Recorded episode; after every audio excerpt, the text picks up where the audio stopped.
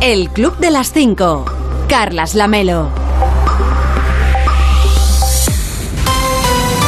¿Qué tal? Muy buenos días. Son las 5 de la mañana, son las 4 en Canarias. Ya es 15 de junio. Quedan 198 días para acabar 2022 y 45 para el próximo 1 de agosto, por si a usted le interesa el dato. Hoy va a salir el sol a las 6 y 29 en Placencia de las Armas, en Guipúzcoa, a las 6 y 43 en Soto del Barco, en Asturias, y a las 7 y 7 minutos en Alosno, en Huelva. Y para entonces, para cuando salga el sol, ya les habremos contado que...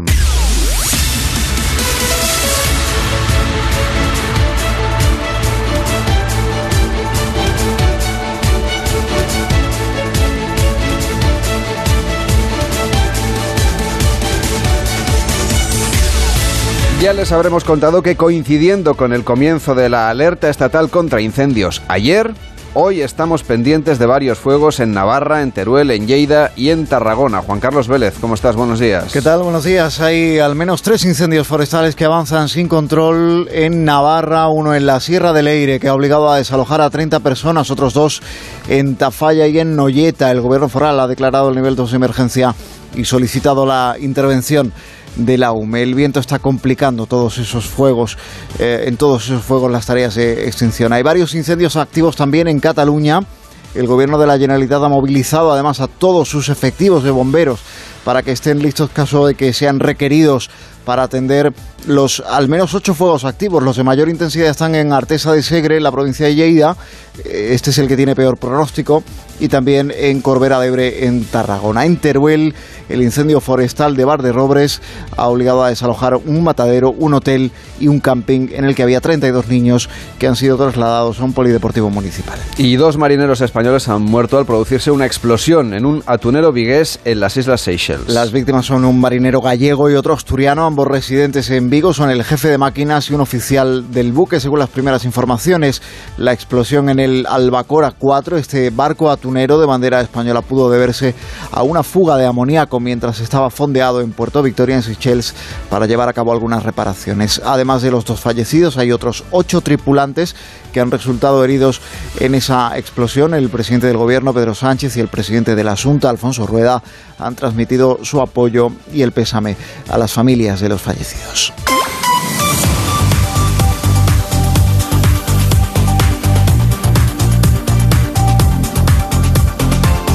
Y la Reserva Federal de Estados Unidos sube los tipos de interés un 0,75%, un cuarto de punto más de lo previsto, marcando el camino al Banco Central Europeo. Sí, se trata de la mayor subida de tipos en Estados Unidos de los últimos 28 años. El Banco Central estadounidense se ve así en la necesidad de actuar decididamente para rebajar la inflación por debajo del objetivo del 2%. Eh, la tienen en aquel país también por encima del, del 8%. Es el tercer incremento de tipos, es decir, la tercera vez en que se encarece el precio del dinero este año en Estados Unidos y previsiblemente no va a ser, desde luego, la última. El gobernador del Banco Central, Jerome Powell, reconoce que es una subida ciertamente grande, inusualmente grande, fuera de lo común, pero adelanta que es muy probable que vuelva a haber otra de más de 50 o 75 puntos básicos, ese 0,5%, 0,75% en la próxima reunión de la Reserva Federal. El Banco Central de, eh, de Europeo tiene anunciado que también va a subir tipos, es decir, que sigue también esa,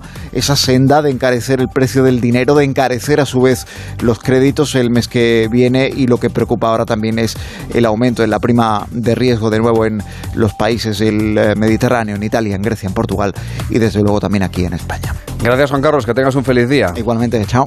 De lunes a viernes a las 5 de la mañana, el Club de las 5. Onda Cero. Carlas Lamelo. Un total de 45 provincias de 14 comunidades autónomas tendrán hoy aviso de riesgo por altas temperaturas máximas que pueden llegar en algunos puntos a 42 grados centígrados. Sigue la ola de calor que estará afectando a la península y a Baleares en lo que queda de semana. En principio, a partir del lunes o el martes, la situación podría ir atenuándose. La ola de calor afecta a casi todo el país, salvo en Canarias. Las cuatro provincias de Galicia, la región de Murcia y una parte de la comunidad valenciana son las excepciones. En concreto, tendrán riesgo importante. Aviso naranja por temperaturas muy altas Zaragoza, Lleida y Badajoz, que alcanzarán hasta los 42 grados. Córdoba, Toledo, Jaén y Navarra llegarán a los 40, Huesca, Teruel, La Rioja y Madrid. El mercurio se quedará allí en los 39. Se espera que durante el fin de semana, como decíamos, aminoren las temperaturas, una tendencia que se confirmará a principios de la próxima semana. Hoy van a predominar sobre la península los cielos nubosos con intervalos de nubes. En algunos casos derivarán en chubascos y tormentas en el interior de Galicia y en la cordillera cantábrica, así como en los sistemas central e ibérico, los Pirineos y en las montañas del sureste. Y no se descartan por completo en tampoco en algunas zonas llanas. En Baleares los cielos estarán hoy poco nubosos o despejados, mientras que en Canarias los intervalos nubosos afectarán al norte de las islas.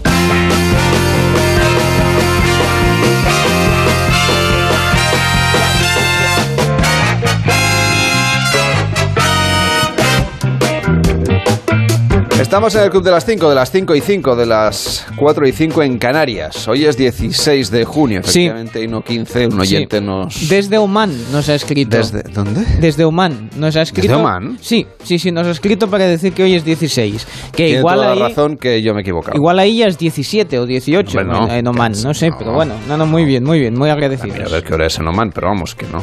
No, bien, bien, bien. Sigue siendo 16, ¿eh? Que soy yo 16, que sí. me he equivocado. Bueno, está bien. Mira, más cerquita de, de agosto. Bueno, eh, buenos días a, a ¿Cómo todos. estás? No, Yo- los días están bien, ¿eh? Sí, sí, sí. O sí. sea, siguen faltando 45 para el 1 de 45. agosto. Bueno, bueno, ya falta En menos. Oman son las 7 y 6. Pues mira, fantástico, el club de las 7 y 6.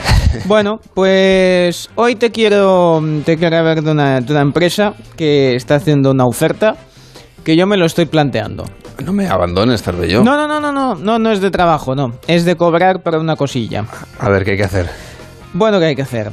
Ah, tener mucha paciencia y mirar para otro lado. Porque es una Eso empresa... pasa en varios sitios. Sí, ¿no? es verdad, es verdad. Eh, por ahí podríamos, ¿sabes? Eso como lleva bigote, es Bob, es tal. Bueno, pues por ahí podría encajar muchas cosas, pero si hablo de cucarachas ya, ya la cosa ya da un poquito más de cosa. Es una empresa de control de plagas que ofrece en Estados Unidos 2.000 dólares a quien se ofrezca para que le suelten en su casa un centenar de cucarachas. ¿Cómo lo ves? Bueno, Y dice, bueno, vamos a ver, como vamos dicen a en ver. Cataluña, parlemna. Es Sí. decir, hablemos del tema. Bueno, hable- va- vamos a ver, negociemos, ¿no? A ver cómo está. Bueno, esto es en Carolina del Norte. Esta empresa, pues bueno, pues está, está tan segura que su... Te sale a 20 euros la cucaracha, ¿eh? Ya, ya, pero a ver si me entiendes. O sea, el tema es que...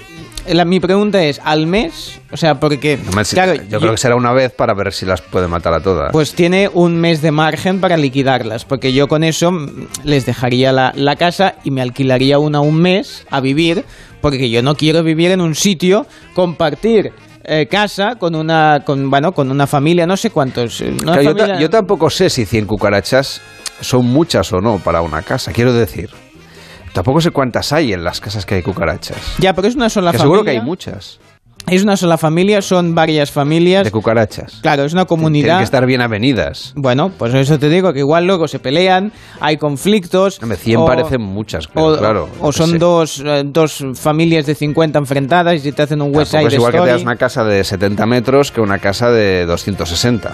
Ya, ya, ya, ya, para huir, ¿no? Quieres decir, bueno, No, yo... hombre, para, a ver, para, para la concentración de cucarachas. Déjate, yo veo una y ya no, bueno, ya, ya no estoy a gusto ni tal. Bueno, pues el tema, eh, esto hasta propuesto... ahora en Barcelona salen a pasear. Sí, Tú sí, que te encuentras con los jabalís, Sí, sí, pero... que sepas que también las cucarachas Mira, pasean por yo la prefiero encontrarme cuando salgo a correr el jabalí porque lo veo de lejos, nos miramos, nos respetamos. Por el tamaño de las cucarachas que hay por aquí cerca. Ah, bueno, eso también es verdad. También es verdad. también las ves de lejos. También ¿eh? las ves de lejos, Pueden pero parar el tráfico, ¿eh? Si el quieres. jabalí, ¿Te el, ja- jabalí me respeta, la cucaracha no. Entonces yo no. Ahora con el calor salen todas a pasear. Ya, déjalo, déjalo, no, no, no, no lo veo bien. Pues el tema es que um, David Floyd, que es el presidente de la empresa, que se podía haber dedicado pues a cremas para afeitar, pero no, decidió hacerlo de la cucaracha, pues ha hecho la oferta y ah, al parecer ya ha recibido más de 2.200 solicitudes para cucarachear las casas, digo como verbo, eh, mm, cucarachear. Eh, bueno, pues veremos cómo funciona el tema. ¿Ves Ellos cómo hay es- gente interesada? Sí, hay gente desesperada a lo mejor, porque no, a ver, o sea, el tema es que ellos están tan convencidos que, o sea, en plan de si eh, cuando al cabo de un mes eh, no hemos liquidado el tal, le devolvemos su casa. Claro, ¿qué, qué, qué, qué haces? ¿Qué haces? No, no, no, o sea, ya, me parece bien que la gente lo haga, ¿eh? Ya te digo, hay gente pato, mm, bueno, veremos si se pone de moda, incluso si se extiende a otro tipo de animales, como decías, pues jabalís. Uh... 100 jabalís no me caben en casa, ya te lo, digo. Cierto, igual no cabe ni uno. Pero bueno, estaremos atentos a ver si les funciona el sistema y a ver eh, declaraciones, yo creo declaraciones de las familias que se hayan apuntado a este experimento.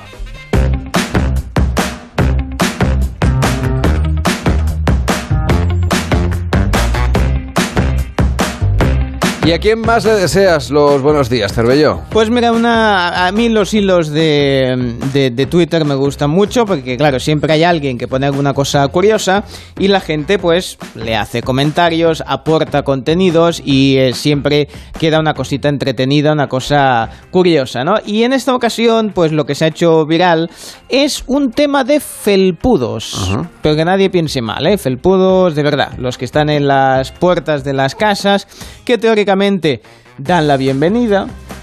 Siempre había el típico welcome, ¿eh? o welcome, eh, o cualquier cosa, pues que te invitaba, en principio te invitaba a sentirte bien, bienvenido a casa, ese tipo de cosas. Como eres el bienvenidos a la República, ¿no? Independiente de tu casa. De tu casa. Bueno, pues no sé. eslogan de una tienda de muebles. Sí, desde que un abrazo. Pues no, el tema es que en esta ocasión los que se han hecho famosos no serían precisamente por invitarte a que, a que te pases mucho tiempo en las casas. Lo colgaba el gripao, que se llama así en, en Twitter, ponía un felpudo que directamente dice putas visitas, así, tal cual. O sea, lo pone tal cual. Yo aquí ni, entro ni salgo, ¿eh? digo lo que dice el felpudo. Claro, tú llegas ahí eh, con un paquete eh, con un paquete que decir que tienes que entregar un paquete, o quien va a entregar la comida a domicilio, o, un vecino que necesita un, eh, un, poco de sal, alguna cosa, pues bueno, pues te encuentras con eso.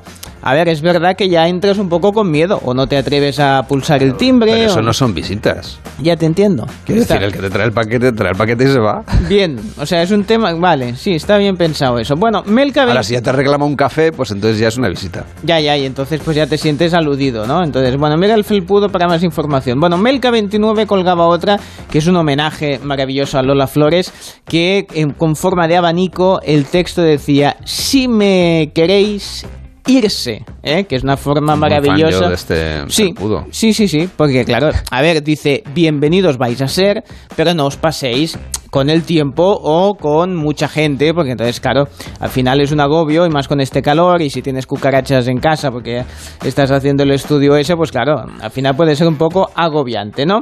Eh, por ejemplo, Fátima Elías ponía uno en que el texto es hasta luego Mari Carmen. Está muy bien para... Mi madre tiene este felpudo, no con este dibujo, pero sí con esta frase. Pues está, está bonito, ¿eh? porque es una forma de, de bueno, de decir... Lo regalé yo, además. Pues mira, ¿eh? pues está está, muy bien.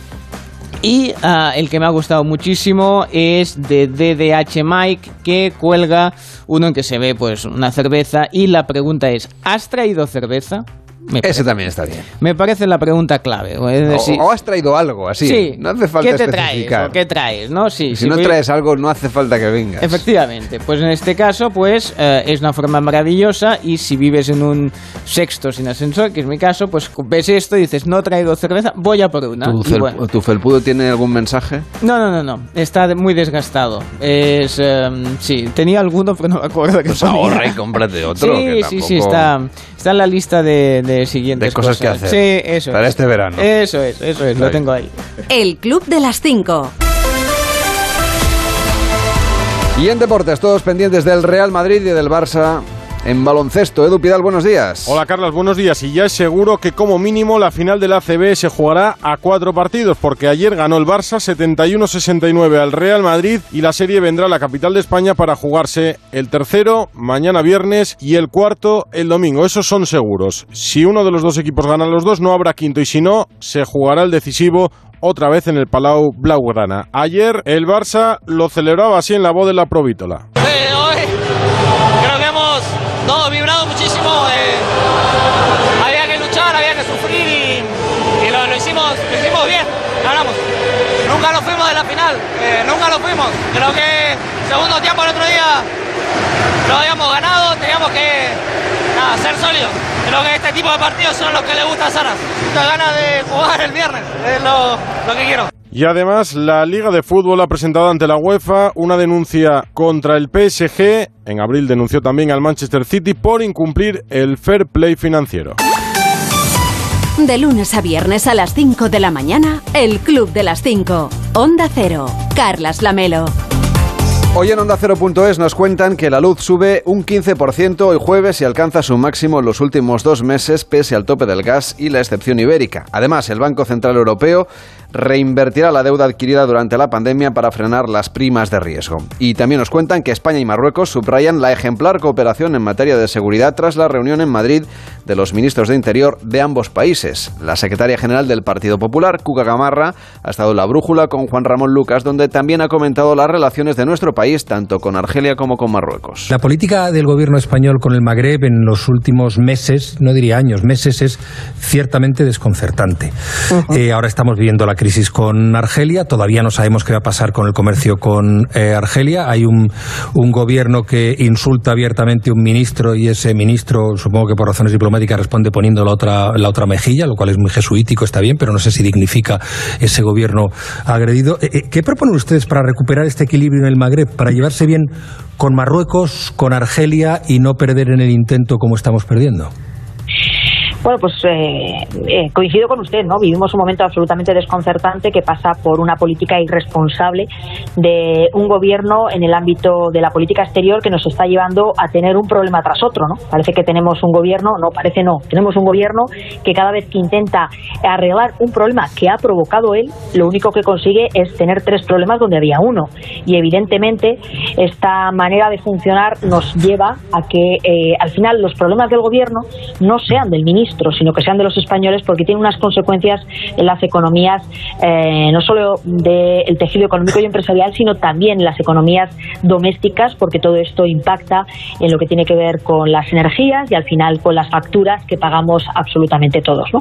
En ese sentido, y porque a nosotros, nosotros eh, creemos en España y queremos a España, nos duele enormemente ver el despropósito que está suponiendo esta, esta política. ¿no? Nada nos. Eh, realmente lamentamos más que ver no solo la irresponsabilidad de esta política, sino que además eh, no sean capaces de reconducirla. En Onda 0.es también le explican que un equipo de investigadores ha creado un catálogo de patrones de inestabilidad cromosómica que facilitará la obtención del diagnóstico y mejora del tratamiento de los cánceres más agresivos. Y también le cuentan que España recibirá un total de 11.000 vacunas contra la viruela del mono. 5.000 de ellas está previsto que lleguen antes de que acabe este mes de junio. Y de hecho se han detectado restos eh, del virus de la viruela del mono en el semen de varios pacientes en Italia, lo que genera dudas sobre si la transmisión sexual de la enfermedad es una posibilidad. Hasta ahora la creencia es que el virus de la viruela del mono se propaga a través del contacto cercano con una persona infectada que puede contagiar el virus a través de sus lesiones cutáneas o de gotitas respiratorias. Muchos de los casos de esta enfermedad en el brote actual se encuentran entre parejas sexuales que han tenido un contacto cercano, lógicamente. Todavía no hay resultados concluyentes, pero la OMS está muy pendiente de la evolución de este tipo de investigaciones. Y en Onda 0.es también destacan las palabras de Florentino Pérez en el chiringuito de Mega. El presidente del Real Madrid señala a Macron como decisivo para el frustrado fichaje de Mbappé, un jugador que ya no interesa, según Florentino, al equipo blanco. Yo creo que le han confundido, de verdad, le han confundido y él es muy joven y bueno, pues yo también le deseo que si se queda allí que, es lo mejor posible para él, o sea que no tengo nada contra él, pero yo, creí, yo me creía lo del sueño. Y él también, y, él, y eso era verdad, pero al final pues los sueños a veces no se pueden realizar por, por causas externas, ¿no? Pero vamos, que él su sueño era venir al Real Madrid desde pequeñito, sin ninguna duda. Después del de, mensaje que le mandó eh, el día que comunicó que se quedaba, y usted le contestó además, ¿no ha habido una conversación con Mbappé después de aquello? No. ¿Conversación cara a cara o a través de, de, de, videollamada? No, él salió, con, me lo contó en un mensaje y yo se lo contesté, le deseé suerte además. Yo ya vi que no era el Mbappé, como digo, ya, mmm, bueno, pues le deseo suerte en su nueva etapa. Pero no le interesa. Pero en ese momento no me interesaba ya. ¿eh? Ya no nos interesaba, no. Es que, mmm, vuelvo a decir lo mismo, ningún jugador a lo largo de la historia del Real Madrid ha estado por encima, digamos, de los demás, ¿no? Puede ser mejor, puede ser peor, pero esto es un juego colectivo y es todos para uno y uno para todos. Entonces no vamos a hacer ninguna excepción que ponga en riesgo lo que es la gestión del, del colectivo. ¿no? Seguimos repasando lo que nos cuentan en Onda 0.es. En Julia en la Onda, con Julia Otero, el candidato de Ciudadanos a las elecciones andaluzas, Juan Marín, aseguró que su resultado quedará por encima de lo que vaticinan las encuestas.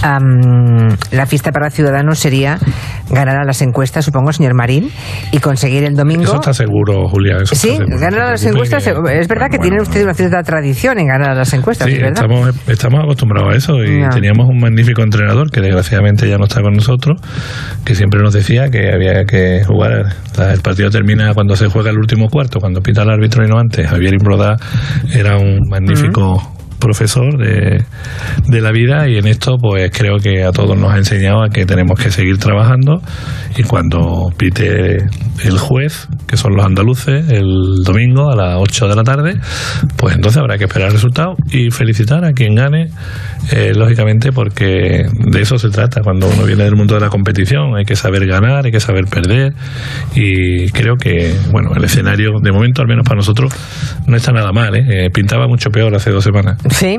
Ah, no sé si preguntarle con cuántos escaños se conformaría, porque ¿qué me va a usted a decir? No me va a decir la verdad, me va a decir lo de todos. No, ganar, yo, tal. No, no, no. no pero bueno, de los 22 que tiene. Yo quiero 109, Julia, por Dios. 109, no, hombre. No, pero. Me supongo, los 109, no me digas que no. Sin poner número, sin poner cantidad a los escaños, supongo que lo que eh, sería fundamental para los ciudadanos es que sumaran con el Partido Popular y que por tanto fuera usted imprescindible para Juanma Moreno. Claro, esa sería, digamos, eh, ese es el escenario óptimo para Ciudadanos, ¿no? Bueno, yo creo que sí, efectivamente, la suma, que parece que está bastante cerca, es el resultado que finalmente esperamos. Y el candidato socialista Juan Espadas estuvo ayer con Carlos Alsina en más de uno y claro, también hablaron de las encuestas que no son nada favorables a los socialistas. ¿Tiene suelo electoral el Partido Socialista Andaluz en opinión del señor Espadas o no? Bueno, mire, eso lo decide en cada elección los, votantes, ¿no? Yo lo que, lo que percibo en la calle y lo que veo, y hombre, he tenido algunas otras elecciones, no solo municipales, sino autonómicas en el pasado, es eh, muy buenas vibraciones, ¿no? Y por tanto, cuando mi partido se moviliza, yo sé que los resultados van a ser mucho mejores que los de las encuestas, con seguridad.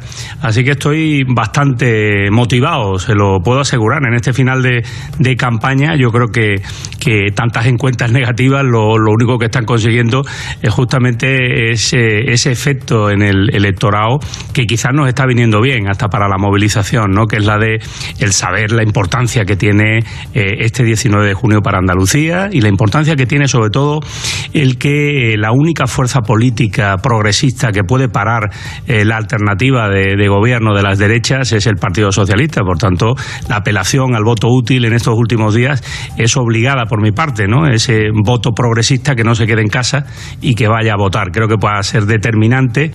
En Onda 0.es también nos explican la trayectoria científica de los impulsores de la inteligencia artificial que han ganado el Premio Princesa de Asturias de Investigación Científica. Además, en nuestra web se hacen eco de la denuncia del chef José Andrés en redes sociales donde muestra imágenes de cómo misiles rusos han destrozado en Ucrania un tren de comida de su ONG. También leemos que el tenista Rafa Nadal y su mujer, Mary Perelló, están esperando su primer hijo, según avanza la revista Hola, junto a unas fotografías que fueron muy comentadas ayer por Rosa Belmonte y José Mi Rodríguez Sieiro en más de uno. El Hola tiene una portada de esas como muy...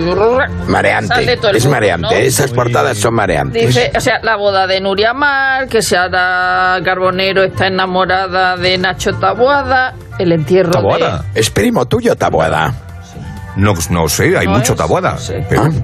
Luego está la, el entierro de la madre del Litri, que fue una cosa muy triste y muy, pues muy inesperada. y muy inesperado. La boda de Britney Spears, de la que hablaremos, y que Rafa Nadal y Mary, o sea, su mujer Pereyó, eh, esperan su primer hijo. Lo mejor es cuando dice... Conocida en su casa como Francisca. Eh, claro, María Francisca. Chisca. Chisca. Las imágenes exclusivas que revelan su embarazo. Tú ves las imágenes me mira a mí y dice, pues tú también estás embarazada. Es que yo no lo he dudado. Pero de muchos más meses. Hoy cuando has llegado, yo no lo he dudado. yo de muchos más meses que esta señora. He pensado. Pues, te lo digo ya, ¿eh? Te lo digo ya. Bueno, vamos. Pues puede pasar, puede pasar dos cosas. Que Nadal decida con esto retirarse definitivamente o que, viendo lo que le viene, decida seguir definitivamente. Sí, bueno, de momento sigue hasta que el pie, el pie de, de tener un niño. Sí, claro, porque, porque tiene que conciliar él, ¿no? Claro, claro. Claro, claro. Bueno, vamos a graduar las bodas.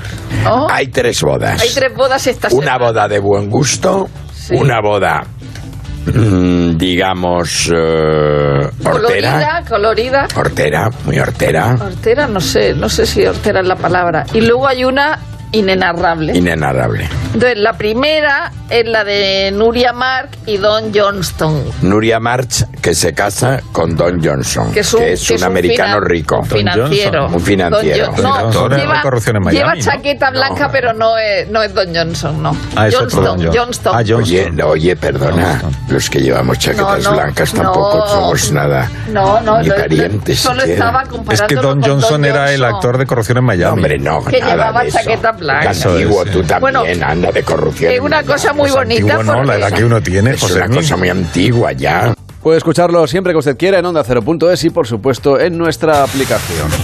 Sí, bueno. Usted también es muy antiguo, señor Vidente. Ah, sí, a mí me gustaba mucho Corrupción en Miami. Eh, sí, sí, sí, yo la veía siempre. Eh, bueno, esas sombreras también. Eh, mi túnica eh, recuerda un poco eh, esa, esa línea de moda. Bueno, a ver, ¿qué tal, cómo están ustedes? Bien, ¿y usted? Yo ya lo sé porque soy vidente. Ah, vale. Pero es una pregunta de rigor, eh, para hacer a ver cómo están. Bueno, a ver, sí, dígame. No, no, quiero saber un poco cómo, cómo se plantea cómo se plantea la jornada, si le ha hecho ya alguna consulta, por ejemplo. Sí, bueno, Sagitario, eh, pero para mantenerlo en el anonimato lo vamos a llamar Piscis. Pues me ha, me ha preguntado, dice, señor vidente, eminencia. No hace falta decir señor, pueden decir eminencia directamente. Eh, tengo... pensaba que iba a decir usted al revés. No, a ver, a- a las cosas como son. Hay que tener un respeto para los que dedicamos a las mancias, eh, porque es un estudio de hace millones de años y entonces, claro, es una sabiduría que se ha pasado de generación en generación y es una manera de hacer un homenaje a las reencarnaciones anteriores. Pero eminencias pasarse un poco, ¿no? Bueno, pues ilustrísima. Vamos a ver. Dice, tengo un team bu- building. Un, bueno, un evento eh, de Una excursión con los compañeros de trabajo. Bien, usted lo ha dicho mucho mejor. Dice, vamos a, nos han pedido que vamos a hacer unas actividades eh, que- y que vamos a caminar encima de cristales, vamos a caminar encima de cenizas y nos van a clavar unas flechas eh, a ver que si alguien va a resultar herido o alguna cosa. Mira, bonita. Eh, A ver, hay reuniones que son más apetecibles que, yo solo he leído en las noticias hoy que recientemente. En Zurich eh, ha pasado algo parecido y 30 personas han terminado con quemaduras y 13 han sido ingresadas. No. Eh, esto es verídico totalmente. Así que la, eh, el- el- la- lo que yo le recomiendo es al que... Cámbiese de empresa. Sí, cámbiese de empresa si lo organizas y si no, la persona que diga hay que confiar en ti, eh, en el equipo, yo le diría hazlo tú bonito, te quedas ahí un rato encima de las cenizas y si ves que no empieza a sacar humo, si no se chamusca, entonces vale. Si no, tu función de equipo es simplemente llamar al 112 eh, y dices, bueno, tenemos aquí un señor que ha dicho que se podía caminar y ahora que camine directamente hacia el de esto, ¿eh? o sea, porque va a terminar con el pie, pues mucho peor que Rafa Nadal. Bueno, vamos a ver, los nacidos en un día como hoy, que es el día de las grandes inversiones, ¿eh? en el que han Pues ya veremos cómo va la bolsa hoy. bueno, porque sí, porque la- eh, ya sabe cómo es la gente de la bolsa, ¿eh? Que dicen, hoy eh, cuando la cosa baja hacen ventas en, en caliente, en frío, en subida, en bajada, yo no sé cómo lo hacen, pero siempre están comprando y vendiendo. Bueno, hoy ha nacido gente importante que no conozco, ¿eh? y también el actor Daniel Brühl, Brühl, Brühl, Brühl, Brühl. Bueno, bien, felicidades a todos ellos. Los puntos fuertes de los nacidos en un día como hoy es que son astutos, pacientes y emprendedores. Y solo tienen dos puntos débiles, que esto es mucho, porque en este libro que yo consulto siempre acostumbran a poner tres cosas. Los puntos débiles es que son arrogantes y son indecisos. Bueno, está bien, a veces ser indeciso es porque piensas mucho las cosas y puede ser una cosa buena. Bien, eso me dice mucha gente. Les voy a dejar con una meditación que dice así. A veces debemos aprender a pedir lo que necesitamos. Está muy bien eso, ¿eh? Un café, por ejemplo. Gracias. Pues si se queda luego al final nos Sí, tomamos me, uno, que- ¿eh? me quedo luego. Usted quédese que le invitamos a un café.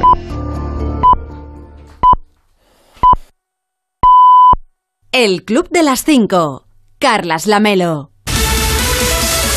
Y en 30 minutos empieza más de uno con Carlos Alsina hoy analizando la actuación de los bancos centrales para controlar la deuda y los precios. Rubén Bartolomé, ¿cómo estás? Buenos días. Buenos días, sí, llevábamos toda esta semana pendientes de lo que iba a hacer la Reserva Federal, el Banco Central de Estados Unidos, y ayer se confirmó que sube los tipos y que lo hace además en un 0,75% hasta una horquilla del 1,5-1,75%, pero es que Jerome Powell, el presidente de la Reserva Federal, lo que dijo es que el panorama que tenemos a la vista es mucho peor que la inflación va a seguir alta, que va a seguir, vamos a tener que seguir luchando contra esa inflación en Estados Unidos, que es eh, de lo que él habla, hasta el punto de que ahora mismo si la horquilla de los tipos de interés está, como digo, en el 1,5-1,75%, va a cerrar el año, calcula, en el entorno del 3,5%, y estamos a mitad de año, es decir, nos esperan ahora seis meses por delante de una subida constante de los tipos de interés en Estados Unidos.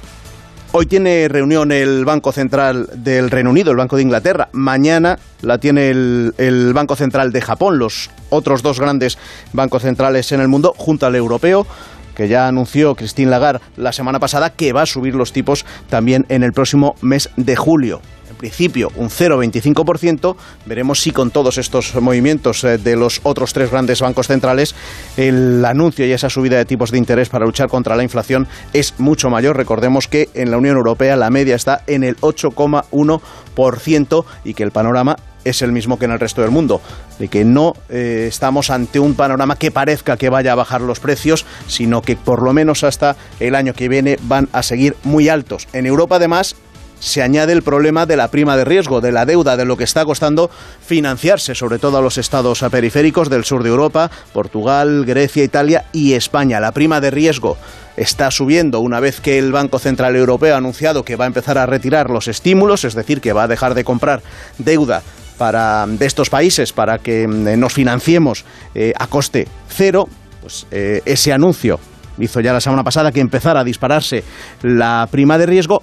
Ayer reunión de urgencia del Banco Central Europeo y decisión, primero, de ir gastando toda la deuda que hay que ir devolviendo, toda la que se va cumpliendo, para reinvertirla de nuevo en comprar deuda de estos países del, sur de Europa. El primer efecto fue inmediato, se rebajó la prima de riesgo de estos cuatro países y además anunció Christine Lagarde que va a acelerar eh, la puesta en marcha de un mecanismo que ayude a que en el futuro se alivie la deuda de estos países, como digo, también del nuestro. Esto hay economistas que advierten sobre todo de que no es gratis, que se está ayudando a las economías del sur de Europa, pero que, como toda ayuda, tiene, tiene su precio y hay que pagarla, es la letra pequeña. Bueno, de todo esto, este debate entre economistas sobre el potencial y la eficacia de estas medidas y el posible coste, vamos a hablar a las ocho y media en más de uno. Le va a preguntar al SINA al economista y eurodiputado de Ciudadanos, Luis Garicano. Pendientes también de lo último que va dejando la campaña, que ahora termina. Mañana es el último día en esta campaña en Andalucía. Sí, se acaba lo bueno. Se acaba lo bueno y el debate en estas últimas horas. Fíjate que las elecciones son el domingo, pero ya quien más y quien menos mirando las encuestas, da por ganador claro, salvo sorpresa mayúscula, eh, a Juanma Moreno, el candidato del Partido Popular. Otra cosa es que pueda o no formar gobierno. Bueno, pues ese es el debate que está ahora instalado entre los candidatos. ¿Qué hacer para que Juanma Moreno no gobierne con, con Vox? Ayer que decía aquí en más de uno, le decía al SINA el candidato del PSOE, Juan Espada, que un gobierno de coalición de estos dos partidos, de PP y Vox, sería lo peor que le puede pasar Andalucía y ya se reabría ese debate de si es mejor, en el caso de las fuerzas de izquierdas, dejar que Juanma Moreno sea presidente en solitario sin Vox o permitir que entre y hacer oposición desde fuera. Bueno, pues ese debate está reabierto. Hoy con quien vamos a hablar en más de uno es con el presidente andaluz y candidato del Partido Popular a partir de las 9, Juanma Moreno le responde a Alsina. Y un poquito antes, a ver, cuéntame, ¿qué hacéis a partir de las 6 de la mañana en Pues la primera parte? Estamos muy pendientes de la evolución de los incendios, tres en Navarra, dos en Cataluña, también en Teruel. Pero es que a partir de las seis y media tenemos segunda entrega de la Beta Cultureta. Hoy con Zumer, ojo, hoy con Zumer retando en su Beta Cultureta a Alsina directamente y, y hablando del Tenazas. Lo dejo ahí. Además, Diego Fortea en este tramo nos cuenta por qué este es un día importante para el suspense. A partir de las 7 Brasero, el primer comentario de Fernando Onega, a las 7 y media La España que madruga, a las 8 y media la tertulia, hoy con Marta García ayer, con Pilar Gómez y con Ignacio Varela. Y luego en la segunda parte, a ver qué es lo que nos espera en más de uno. Pues mira, a partir de las 10 vamos a hablar de los Oscar. Bueno, en concreto de un Oscar, el que puede ganar Oscar Manzano, director joven, nervioso, porque está nominado por un cortometraje y que por lo que sea ha visto que le han acompañado a Los Ángeles dos ministros, el de Cultura y el de Hacienda. ¿Cómo te quedas? Bueno, pues esta es la, la base, es la base de una comedia, tenía trampa, es la base de una comedia que se está representando en el Teatro Bellas Artes y que protagoniza John Plazaola, que es nuestro invitado de lujo hoy a la hora guasa a partir de las 10. En realidad hemos hecho aquí un pequeño intercambio porque Plazaola viene hoy al programa y hemos cedido a Agustín Jiménez que aparece en esta obra de teatro en la que uno se ríe también mucho. Hoy con ellos dos, en la hora guasa, y también con Jesús Manzano y con Goyo Jiménez. Bueno, estas son cosas que tenemos preparadas, que tenéis preparadas en más de uno. Cuéntame después, a ver, ¿qué, Pues. ¿qué otras historias podemos repasar para los oyentes? A partir de las 11, Santi García Cremades con su desafío matemático y con Aparicio hablando de ciencia y de conocimiento. Y todo esto lo unimos y lo mejoramos eh, entrevistando a Jean-François Legal, que hoy va a recibir uno de los premios Fronteras del Conocimiento que, mm, que otorga la Fundación BBVA por sus contribuciones a las matemáticas. Ya después del mediodía, pues la solución a ese desafío de Santi García Cremades y Josemi y Taboada y el cierre de Persiana en más de uno para que la levanten luego nuestros compañeros en todas y cada una de sus emisoras. Gracias, Rubén. Cuídate mucho y feliz día. Lo mismo te digo, Lamelo. Hasta luego. Chao.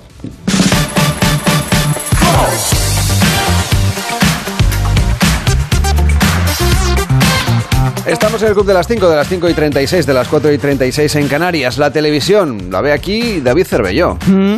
Bueno, y las, las 7 y 36 en Oman, que es ya nuestra Ah, segunda. Claro, es maravilloso el que tengamos oyentes internacionales. Bueno, pues eh, ya lo has comentado un poco antes. En la entrevista en el chiringuito de Florentino Pérez ha sido muy comentada.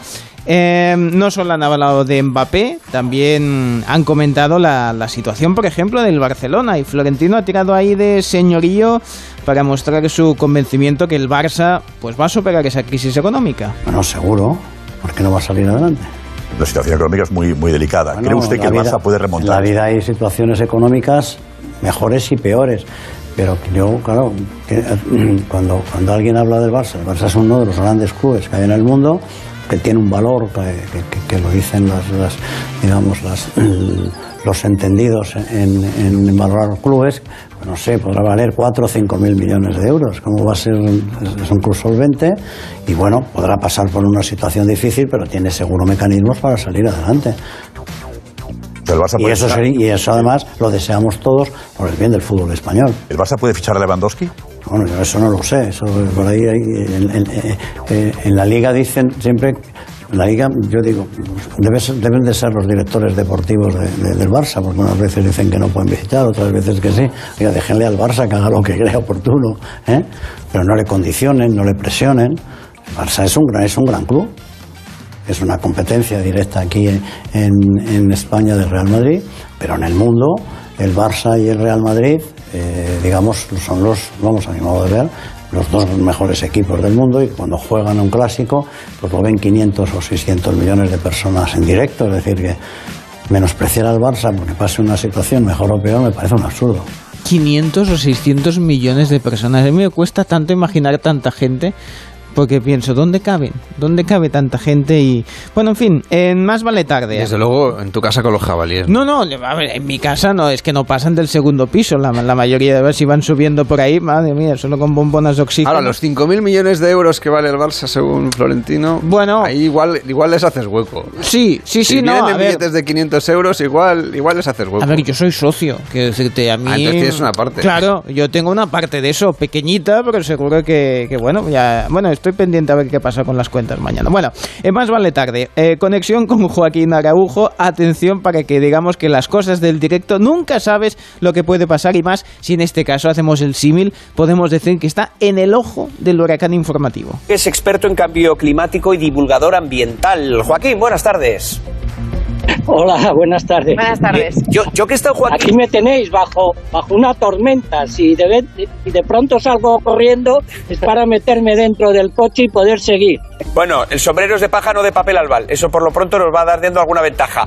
Joaquín, te quiero preguntar en primer lugar, eh, ¿España se seca? ¿España Madre mía. Me estás dando, Joaquín, que Madre mía, vaya, vaya, vaya trueno. Eso es un trueno que va a hacer un efecto Esto- sonoro. Esto sí es un directo. Sí, sí. Y, y no me ha caído el rayo encima porque no ha habido ni un segundo de diferencia entre la iluminación, que aquí la llaman salaciones, y el trueno. Es decir, esto me ha caído a menos de un kilómetro. Qué me da un poco miedo porque la montura de las gafas es metálica. sí, bueno, imagínate con las... En Extremadura estaba, imagínate el miedo de que de golpe, pues bueno, ¡buf! madre mía, que... En fin, visita doble, en este caso en el hormiguero, María Hervás y Antonio Pagudo, que presentaban eh, película, se llama Por los pelos, una historia de autoestima. Tu mujer y tú tenéis un pacto en caso de que haya una aventura, que es no dar por saco. o sea, si tienes un- una aventura, no lo cuentas, ¿no? No dar por saco te limitas un poco, ¿no? En la aventura, ¿no? Bueno, no, verdad. a ver, no, no, quiero decir, a ver, eh, no, la historia es un poquito como que, eh, que si sucede, que no me vengas a mí con el marrón de comerme yo esa historia. Yo soy de esas, ¿sabes? ¿eh? O sea, como... Yo, yo soy de esas. Si Yo pasa, que no te enteres. Yo soy de O sea, ese Yo, por favor, esto de no, no, es que hay que contarlo todo y tal, eso no. No. No, eso no me lo cuentes, quédate tú con el marrón de, de a ver cómo te Siéntete lo gestionas. culpable. Claro. Y mírame y mira la buena persona que soy. Claro, Claro. entonces, claro. Que no haya nadie, o sea, que no sea nadie cercano, que no lo conozca, no sé, que no lo conozca, que no, o sea, cosas así, ¿no? Como mínimo, ¿no? Como que- mínimo. ¿Sabes? Por respeto. Por respeto. Un poquito por, por, por, por una- unas pequeñas normas que hay que marcar. Yo sí, o sea, yo no tengo pareja ahora y además mi tendencia es ser fiel, pero porque yo soy leal por naturaleza, entonces eh, soy fiel a mis amigos, a mi familia, a todo, eh, yo soy fiel. Pero ah, pues, sobre todo porque no tengo tiempo para ser infiel. O sea, no, no es que tengas eh, una nobleza No, extraordinaria, no. sino, que, sino No. que te pilla mal a las 11 Pablo, de la la nobleza está en mí, pero aparte de que trabajo mucho, que eso está genial, no, es que creo que siempre he pensado que es un disparate eh, tener como que calibrar dos, mm, dos historias, decir, ¿a quién le dices una cosa? Que, o sea, digo, yo soy una tía muy práctica, entonces no está hecho para mí. Ahora, si en algún momento, por lo que fuera, cosas de la vida, de repente, no sé, mm, alguien que mm, no quiero que me lo cuente mi pareja, yo creo que es mejor no contarlo, siempre y cuando tú, tú quieras seguir teniendo un equipo con esa persona. Un equipo, qué bonito. Hay que contar que eh, la mujer de Antonio Pagudo trabaja en el Sí, hormiguero, o sea sí, que sí. estaba ahí pendiente. Sí, sí, o sea, en el equipo de que, saca información, es decir, de primera mano lo conocía, ha sido maravilloso. El Club de las 5.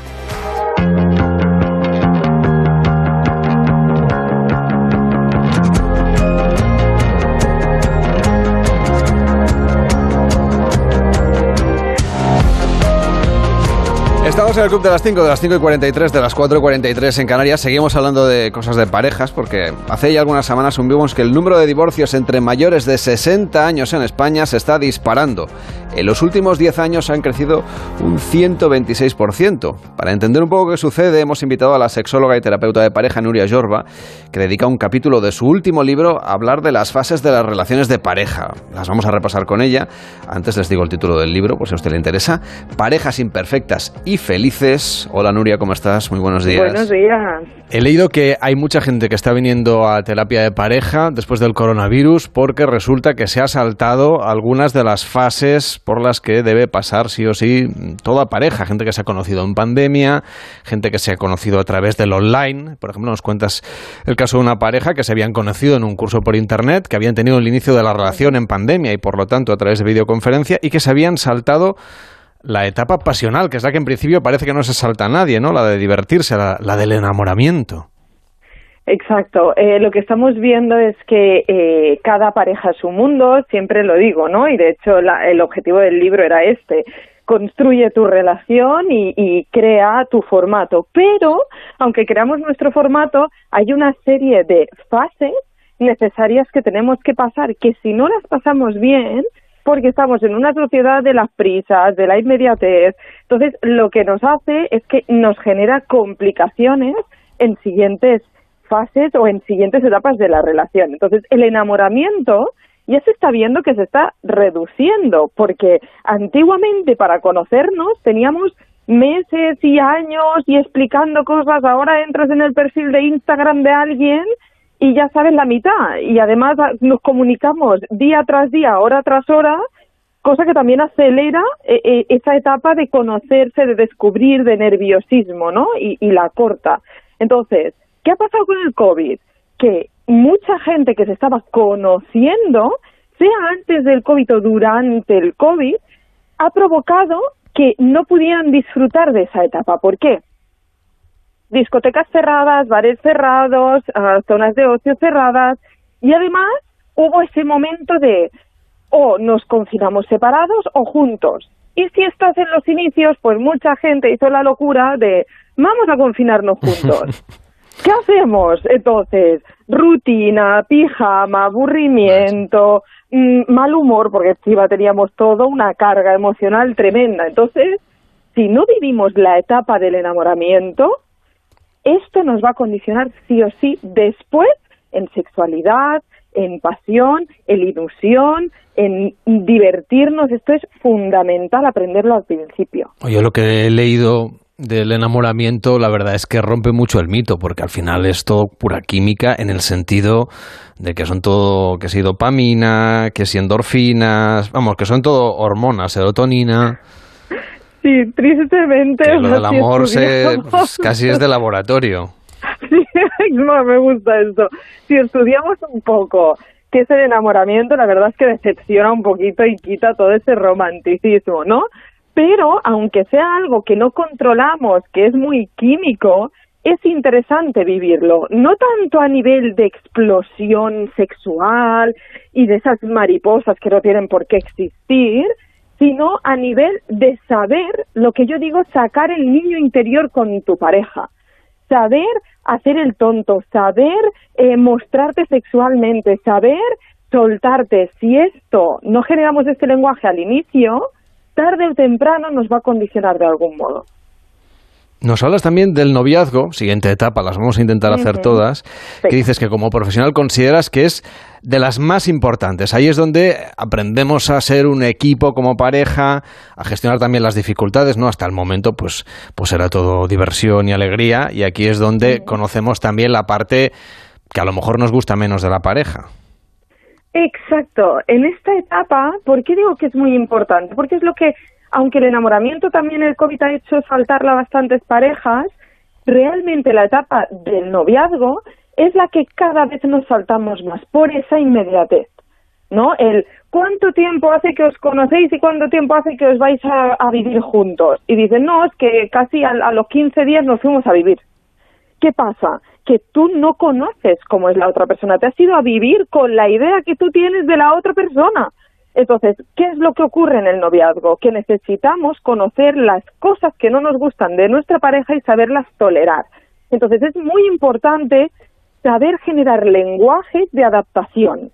Es generar el ser buenos amigos, el saber decir, vale, aquí tengo que parar, esto te enfada, esto a mí no me gusta, cómo lo gestionamos, pero si estamos día tras día conviviendo sin espacios de reflexión, sin discusión y decir, me voy a casa y nos vemos mañana, si no hay esa etapa bien hecha de noviazgo, también habrá dificultades después de llegar a acuerdos, de saber comunicar, de sabernos escuchar, de tener alguna dinámica sana y saludable para ambos.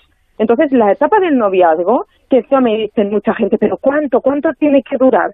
Claro, no puedo decir un número, pero sí que no pueden ser tres meses. Yo estoy hablando de un noviazgo mínimo de un año. O sea, aprender a decir, te conozco, vamos viendo cómo vamos, y al cabo de un año, año y medio, nos vamos, si es que tenemos la idea de convivir, y ya iremos al compromiso, que el convivir es una opción de compromiso solo. Que es lo siguiente, que nos dice, no hace falta ni tener exclusividad sexual, ni tampoco necesariamente convivir para tener compromiso. Entonces, ¿el compromiso exactamente cómo lo definimos?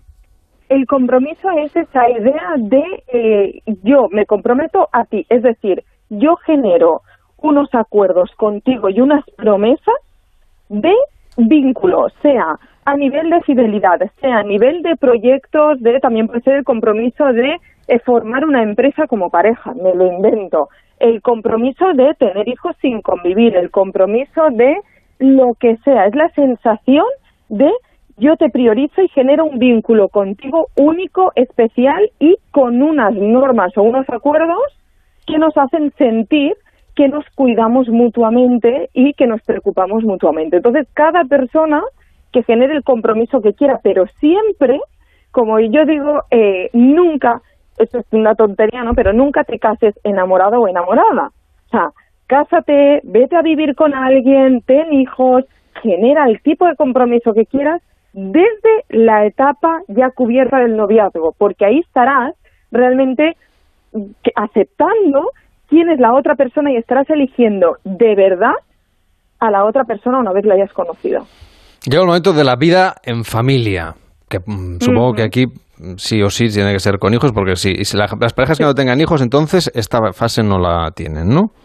Exacto, a veces también hay gente que y añade las mascotas, que tenemos Ah, aquí bueno. también el tema mascotas, ¿no? Que lo conflictos consigue ver también, en familia y a día de hoy ya hay normas de custodia compartida. Entonces, bueno, también lo tenemos, pero sí, principalmente hablamos de los hijos. Que, que es casi sinónimo, dices en el libro, de distanciamiento y de conflicto de la pareja. Claro, sí o sí entra un tercero en discordia o un tercero y cuarto y quinto, lo que sea, pero ya las energías no pueden estar únicamente destinadas a uno mismo y a la pareja. Entonces, aquí, si las bases no están bien hechas, esa idea de tengamos un hijo que lo solucionará todo, pues normalmente tengamos un hijo que lo empeorará todo. Esa es la idea, ¿no? Entonces, tener un hijo puede ser un proyecto muy bonito, una, una unión muy bonita, pero siempre tenemos que tener en cuenta que alejará a la pareja. Y tiene que estar todas las bases anteriores, todas las fases que hemos hablado, bien estructuradas para que esa, esa etapa se pueda vivir bien y desestabilice lo mínimo posible a la pareja.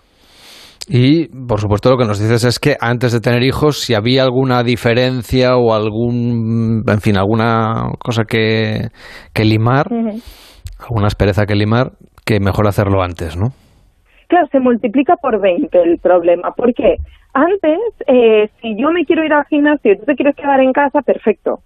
Si tú te quieres ir con tus amigos y yo quiero estar tirado en el sofá, perfecto. Pero cuando hay niños, hay que acordar mil cosas y hay que combinarse y coordinarse de mil maneras que antes no se tenían en cuenta. Entonces, ya el qué cena el niño, a qué hora se va a dormir, qué colegio elegimos, quién se va a tener su espacio personal ahora y quién se encarga del niño, todos estos acuerdos, todas estas eh, adaptaciones se tienen que hacer. Entonces, si la base anterior no era buena, automáticamente ahí saldrá toda la luz. Yo siempre digo que un niño en sí no es la base del problema, es que un niño pone encima de la mesa aquello que no estaba bien trabajado antes. O sea, es un test de estrés. Llegamos a la madurez, eh, que tú asocias a la jubilación, ¿no? Lo del nido vacío, cuando ya los hijos no están, cuando hay mucho tiempo libre. Y, y bueno, tenemos que, las parejas tienen que reconocerse, porque claro, por en medio han pasado por todas estas fases. Los que llegan hasta esta etapa, porque no, no son todas No las todos. parejas y por lo que nos cuentas cada vez es más difícil. Pero para los que estén en esta etapa o estén cerca de ella, a ver, consejos para vivirla con plenitud, porque ya, pues casi en la última estación, casi mejor disfrutarlo todo, ¿no? Sí, esa sería la idea, pero has dicho lo más importante, no esperar que la pareja sea la misma. O sea, cada etapa de las que estamos hablando, cada fase genera un reconocimiento del otro. Es decir, te tengo que volver a conocer y no basarnos en las expectativas de lo que ya hemos vivido. Entonces, se trata de decir, vale, ¿quiénes somos? ¿Por qué? Porque las rutinas cambian, el trabajo muchas veces no nos jubilamos, el trabajo ya no es el centro de nuestro día. Tenemos que volver a saber cómo funcionamos, qué necesidades tenemos. Eh, desaparece la dedicación hacia los niños y la energía hacia los niños, porque muchas veces, como tú dices, no, el nido vacío se van de casa. Entonces hay que sentarse y decir, vale, ¿quiénes somos? ¿Cómo queremos funcionar? ¿Y qué queremos hacer en esta etapa? Y esto a veces nos parece muy racional, muy aburrido, muy como, uy, qué frío, ¿no? Pero no, o sea, es lo mismo que cuando empezamos un trabajo nuevo, cuando nos mudamos, cuando generamos un momento de decir, vale, ¿cómo quiero poner los muebles? ¿No? ¿Cómo quiero que sea mi piso nuevo? Pues es exactamente lo mismo, pero hacerlo en pareja con mucha ilusión, con mucho deseo, con, con muchísimas ganas y muchísimo amor, pero generando unas nuevas bases y sabiendo que va a conllevar una transición. Si esto se hace bien y en pareja no se ha desconectado en exceso en la etapa de niños, entonces se puede disfrutar muchísimo de esa etapa, es la más maravillosa de todas, de hecho. Esto que hemos contado solamente uno de los 14 capítulos de este libro, Parejas imperfectas y felices, de Nuria Yorba, que es sexóloga y terapeuta de pareja en Barcelona. Gracias por acompañarnos, Nuria, que tengas un feliz día. Igualmente, feliz día. El Club de las Cinco. Carlas Lamelo. Y en deportes, la emoción sigue en el baloncesto español tras el triunfo del Barça ayer ante el Real Madrid. Edu Pidal, buenos días. Eso es, Carlos, buenos días. Victoria del Barça 71-69, 1-1 en la serie de la final y el próximo partido mañana viernes en el Wizzing Center, en el Palacio de los Deportes de Madrid, con la posibilidad de que si el Madrid gana los dos partidos pueda celebrar el título de liga en su cancha. Si el Barça gana uno de ellos, tendrá la posibilidad de jugar el último en el Palau ya la próxima semana. Además, el presidente del Real Madrid visitó ayer Mega, el chiringuito, y habló de Kylian Mbappé. Nosotros nos lo transmitían y veíamos que cambió. Bueno, cambió. Si es que además no hay que darle más vueltas a las cosas. Es un dato también muy importante, por ejemplo, cuando él no quiso con todos sus compañeros de la selección y, digamos, hacer una, un acto de patrocinio conjunto a mí ya, ya me chocó, ¿no? ¿Por qué? ¿Por qué? Bueno, pues porque el fútbol es un, es un deporte colectivo donde todos están en igualdad de condiciones, no hay nadie que, que, que, pueda ser distinto, ¿no? Entonces ya ahí, y bueno, y eso y una serie de cosas también relacionadas con que, bueno, pues que le habían ofrecido, mm, digamos, eh, no sé, prácticamente ser eh, el líder no solo de un equipo de fútbol, sino también de la gestión del club, pues ya dijimos, bueno, este no es el Mbappé que yo quería traer, tampoco. Este es otro Mbappé que fruto de la presión pues, pues, pues ha, debido de cambiar de, de, sueño. Florentino Pérez dijo que no es el mismo Mbappé que había conocido, no es el mismo Mbappé que dijo un día que había soñado con jugar en el Real Madrid. Tampoco descartó que en el futuro el Madrid no piense en Mbappé, desde luego no ahora. Y sí aseguró que no tenían un precontrato firmado porque no era posible, porque no se podía hacer y porque se hubiera filtrado desde el PSG y hubiera perjudicado al jugador. Y además la liga ha presentado una denuncia ante la UEFA contra el PSG, en abril la había presentado ya contra el Manchester City, por incumplir el fair play financiero.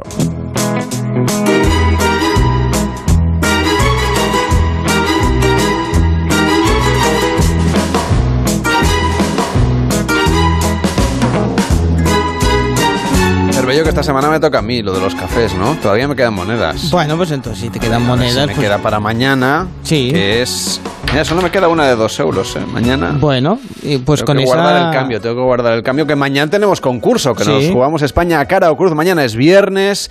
Puede usted apostar por la comunidad autónoma que usted desee, diciendo si quiere cara o cruz. Lanzaremos la moneda en directo. Si acierta, serán 10 puntos para esa comunidad. Si falla, serán solamente 5. 676-760-908. El WhatsApp del Club de las 5. Notas de voz, ¿eh? Que nos, que Muy nos digan importante. notas de voz porque si no, Efectivamente. se les llaman. No hace durante- falta que nos llame porque no le vamos No, a poder exacto. coger el teléfono. 676-760-908.